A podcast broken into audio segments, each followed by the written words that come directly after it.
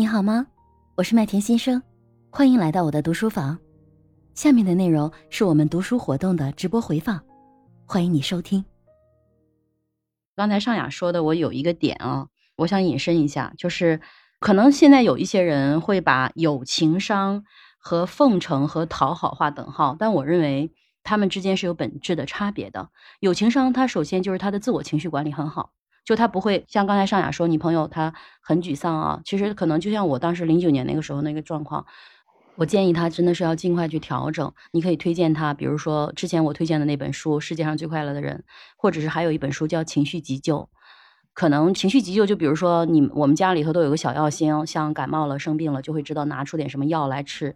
那情绪急救相当于是我们有一个情绪的小药箱，然后我们用这种情绪的小药箱。嗯，随时发现我自己有了什么问题，然后我去对症，呃，去给自己吃点小药，呃，其实是这样的一个，但是它，呃，它那个后面是有一些科学原理的，就是我们的大脑它既可以生产补药，也可以生产毒药。那这些到底是生产补药还是生产毒药，是取决于我们的大脑，是我们自己决定的。那取决于他们的就是情绪。当我们情绪悲伤、愤怒、紧张、压抑、焦虑的时候，可能就会产生的是毒药。这些毒药比较典型的就是，比如说肾上腺素。它会对我们身体，就是当然它肯定短期积蓄一些力量，但同时也会带来很多的那种负面的东西。但同同时，我们大脑还会制造几种补药，包括多巴胺，还有一种叫啥内啡肽。那这些东西它其实是在我们什么样情绪下会产生？我们快乐、我们心流的时候它会产生。而这些东西它对我们为什么就是会心流的状态？或者是叫浮流的状态，我们会能够激发我们的潜能，也是因为我们大脑也在给我们制造补药。那其实这个可能对你的朋友会有帮助，对自我认知情绪可能有帮也有帮助。我认为它是一个比较简单的工具，比较实用的工具书吧。我认为就是它是在应用这个层面的。当然，它有一些呃为什么是什么为什么 what why how，它这个东西应该都都是涉及到的。然后关于有情商和奉承之间的差别，我觉得奉承是没有立场的，有情商的沟通，有情商的人，他其实在沟通的过程中，他是有立场的。比如说新生是咱俩的领导啊，上下。那比如说你，呃，就是你，如果是你很有情商的时候，你跟他沟通的时候，你仍然会保留你自己的立场。大家可能观点角度可能有差异，但是你跟他的沟通，你会保留你自己的立场之下，给他空间。但是如果比如说我，我是一个奉承的情况下，我是没有立场的。我就是一味的去跟他的这个观点是吧？就是无脑的这种呃跟随，其实我认为呃不一定是好的。还有另外一个就是有情商和讨好，我认为讨好的内内在是没有自我，而有情商是在有自我的情况下，就是内心有我的情况下，讨好可能有机会。为什么他并不让人喜欢？是因为当一个人没有尊严的时候，你把你自己的尊严都放下去跟另外一个人去讨好他的时候，尤其是有人不是说吗？舔狗。对吧？呃，为什么舔狗就都没有好好结果？我认为就是因为他没有自我，没有人会爱上一个没有自我的人。就是从这是我自己的观点啊，就是有情商不等于奉承，也不等于讨好。奉承是没有立场，讨好是没有自我。然后这是我的观点。下面邀请一下新生啊。好的，主持人说到这个情商啊，我自己的认知呢，情商是什么？呃，刚才麦田其实聊到的，其实要第一点。不能去跪舔。第二点，要要能够说，在比如说啊，要保持自己的一些立场啊，然后去如何去解决这样一个事情。其实，在我的心目当中，情商是什么？其实相对来讲吧，我对它的解读比较的简单，或者是比较的具象化啊。第一点就是我们如何去解决问题，如何去最好的解决问题。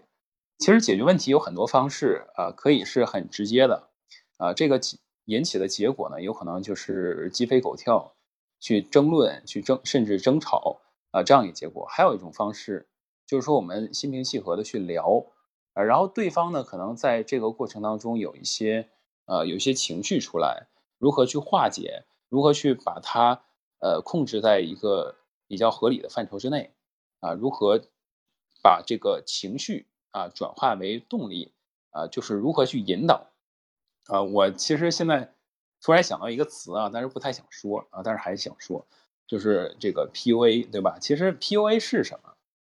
它就是如何去解决这样一个问题。当然，这个 PUA 它相对来讲，呃，是一个偏什么呢？至少这个词在我们的意象当中是一个啊偏负能量的一个词啊。但是我觉得大家看这个词的时候，要是从两面去看啊，它也体现出来去解决问题的一种方式啊，一种思路。我们当然不鼓励去 PUA，但是。PUA 过程当中，它体现出来一些解决方呃解决问题的一些方法和一些思路，其实可以用来让我们去借鉴啊，如何去解决问题。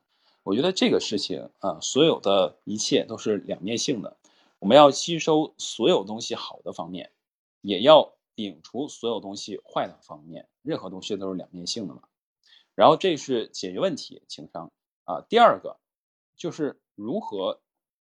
去照顾好每个人的情绪，如何去协调好整个团队啊，或者是整个家庭，整个这样一个呃小的或者大的一个人组成的组织，他们之间人和人的关系啊，其实在我理解，情商主要是两方面：解决问题和协调关系。不知道我这样一个思路或者是这样一个想法啊，各位嘉宾有认同还是说要批判一番？